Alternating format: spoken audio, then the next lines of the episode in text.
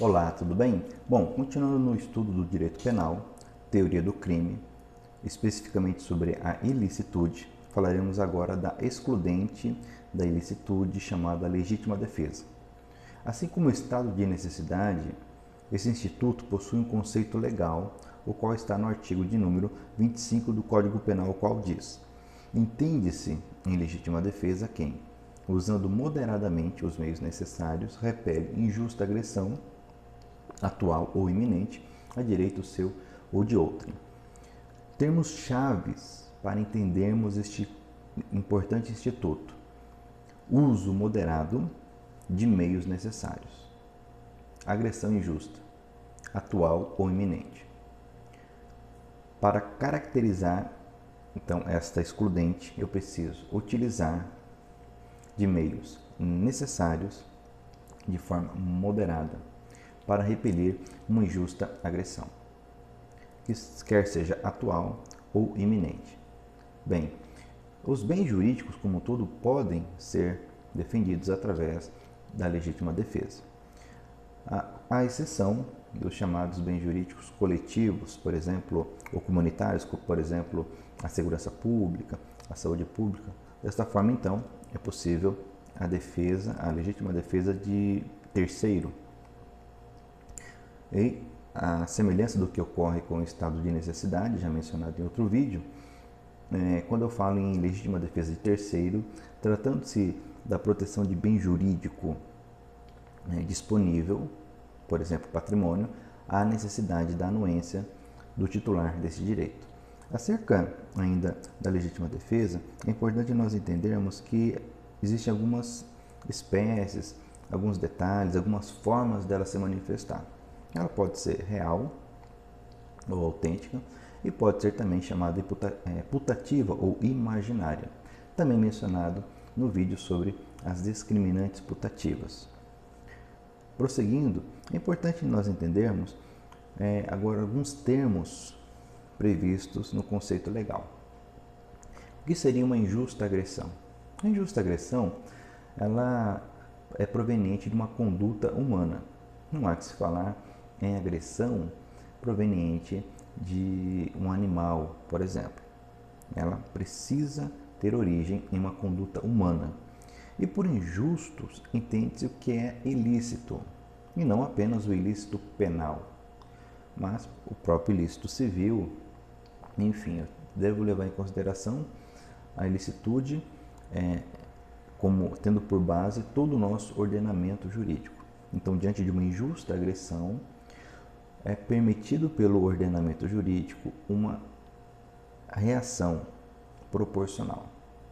Aqui há quem discuta se, para a caracterização da legítima defesa, seria necessário que a vítima, o agredido, estivesse em uma situação onde ele não poderia se socorrer do, dos aparatos estatais de segurança, é, de forma que se ele estivesse diante ou próximo esse tipo de socorro é, e reagisse por si só, estaria descaracterizada essa discriminante. No entendimento, é, por exemplo, do Rogério Greco e, e, da maioria da doutrina, entende que, ainda que possa se falar em acesso a aparato estatal, uma vez que a agressão injusta seja atual e iminente, deve-se permitir que o indivíduo defenda-se ou defenda a terceiro. Ou seja, não haveria como requisito a ausência ou omissão por completo do Estado. Muito bem. Ainda falando sobre agressão injusta, é importante diferenciá-la da provocação injusta. Uma vez que alguém seja provocado, ou seja, não há nenhuma conduta apta a lesionar a qualquer bem jurídico, não há que se falar em, em legítima defesa. Muito embora essa diferenciação, por vezes, seja difícil, tormentosa. Mas percebe-se, é, de uma análise sistemática do Código Penal, que o legislador ele traz essa diferenciação. Por exemplo, é, nós temos como é, atenuante no 65, inciso 3, é a linha C do Código Penal, que se o agente estiver impelido por, ou, ou perdão, sob influência de violenta, violenta emoção provocada, olha só, provocada por ato injusto da vítima. Isso é um atenuante, ou seja, não há que se falar em excludente, uma vez que aqui estou diante de um crime, porque atenuante ela se aplica para casos de crimes cometidos. Ainda nós temos o chamado homicídio privilegiado, que está baseado no parágrafo 1 do artigo 121, que diz que o homicídio provocado logo em seguida a injusta provocação da vítima. Então aqui novamente estou diante de um crime, ou seja, não há que se falar em exclusão do crime se eu estou diante de uma provocação injusta. Então, agressão injusta não se confunde com provocação injusta. Ok? Eventualmente, poderemos estar diante de um crime, por exemplo, de injúria, uma difamação, ou seja, um crime contra a honra. Mas, em regra, é, é, é preciso diferenciar a provocação da agressão injusta, pois a legítima defesa ela existe para repelir a agressão. Perfeito? Ok. Continuando, nós temos então aqui ainda os chamados meios necessários.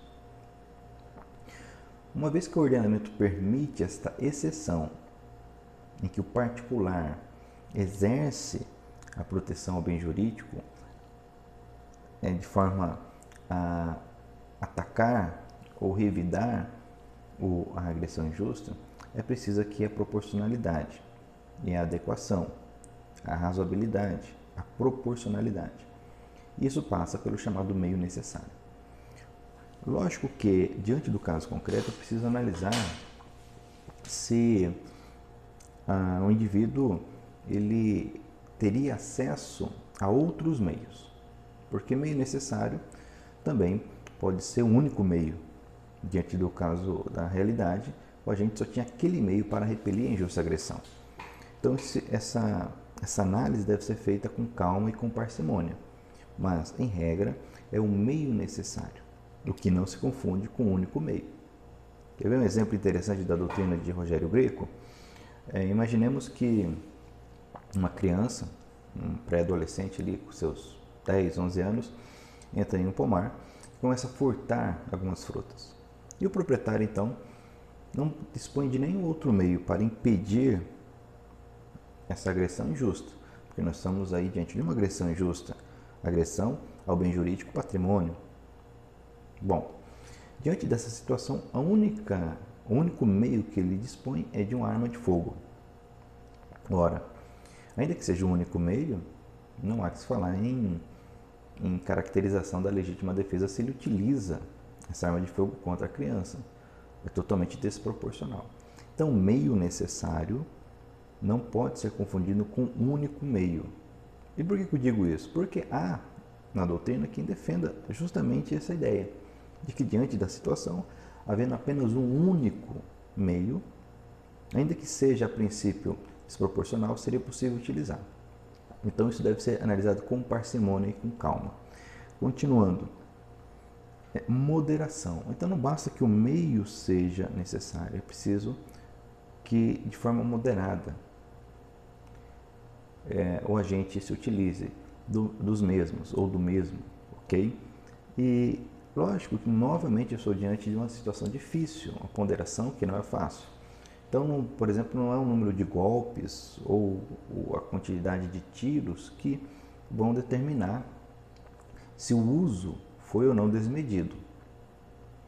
Eu preciso analisar o caso concreto. Mas a questão é que o uso deve ser moderado e os meios devem ser necessários para caracterizar essa discriminante tão importante no nosso ordenamento. Para verificar se o uso do meio necessário foi moderado ou não, diz a doutrina, é preciso que tenhamos um marco, qual seja. Isso é muito importante compreender. O momento em que o agente consegue fazer cessar a agressão que contra ele era praticada. Tudo que fizer após esse marco, ou seja, o fim da agressão, será considerado excesso. Perceba, então que eu estou diante da seguinte situação. O agente, ele sendo atacado, ele dispara uma vez, duas vezes, três vezes, mas o agressor não para, ele continua é, avançando. Então, apenas no sexto disparo, o agente, o agressor tomba. Perceba que a partir do sexto disparo é que eu posso falar ou não em uso desproporcional, em abuso em excesso. Então o marco é este, o fim da agressão, a cessação da agressão. Tivemos um caso recentemente, estou gravando esse vídeo é, no início de 2021, é, salvo engano, em Belém do Pará, onde uma pessoa totalmente transtornada ali, fora de si, é, estava causando uma série de, de, de ataques. A população então é, chama a polícia militar e essa é, intervém. E na abordagem, essa pessoa descontrolada, ela surtada, ela avança contra os policiais é, com uma barra de ferro. Os policiais ali disparam é, as armas, aquelas armas de choque, e mesmo atingido várias vezes, o, o, agressor não parou, tanto que ele acabou, infelizmente, acertando um dos policiais e matando o policial. Então perceba que não é a quantidade, mas, assim, mas sim a cessação do, da agressão que caracteriza ou não o excesso. Ainda, essa, essa agressão deve ser atual ou iminente, ou seja, está acontecendo ou está para acontecer, ok? E esse marco temporal é muito importante. Está para acontecer. O que, que seria isto? Então, o, o, indivíduo está diante de uma evidente e certa agressão, que ainda não começou, mas está para começar. Não há que se falar em aguardar o início do ato violento. Ok? Importante também que na legítima defesa, diferente do estado de necessidade, é, não há ponderação aqui de direitos, de valores. Enquanto no estado de necessidade eu tenho dois direitos amparados, correndo risco, correndo perigo, e um dos dois há de prevalecer, no caso concreto, na legítima defesa estou diante de uma agressão injusta. Ok? Por conta disto, não é exigível de quem está sendo agredido que fuja, que deixe de se defender, ainda que isso seja possível. Então, se eventualmente, mesmo sendo possível a fuga de alguém é, diante de uma ameaça, de uma agressão, é, não há que se esperar isso dele, certo? Continuando ainda, é necessário o chamado elemento subjetivo, ou seja, que o agente que esteja atuando acobertado por essa excludente da licitude tenha consciência disso. Um exemplo da doutrina é do indivíduo então que se depara com o seu desafeto e aproveitando desse momento, e que o desafeto está ali de costa para ele, dentro de, de um determinado prédio, aproveita ali que está vendo ele pela janela e saca sua arma e o mata. Porém, este agente não sabia que o seu desafeto estava para realizar um crime, estava para matar outra pessoa que estava fora do campo de visão do agente. Ou seja, ele acabou por salvar um terceiro. Mas perceba que ele não sabia disto. Se ele não sabia, não há que se falar em legítima defesa. Ah, o elemento subjetivo é fundamental para caracterizar. Então não basta não bastam os elementos objetivos descritos na, no artigo 25. Então, é necessário também o elemento subjetivo. Isso por conta é, do conceito finalista é que adotado em nosso ordenamento é, no conceito de crime, onde o dolo e a culpa estão na tipicidade.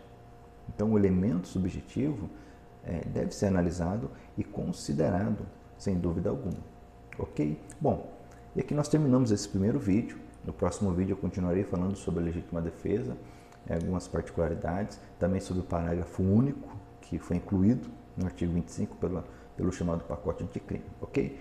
E se você gostou desse vídeo, se você está aprendendo com ele, é, curta, é, compartilhe, comente, É a sua opinião é muito importante para o crescimento do canal, para que eu consiga também aperfeiçoar este meio de comunicação, ok? Muito obrigado e até o próximo vídeo. Lembrando que teremos ainda mais um vídeo sobre a legítima defesa e falaremos ainda sobre as demais excludentes da ilicitude, o estrito cumprimento do dever legal e o exercício regular de direito.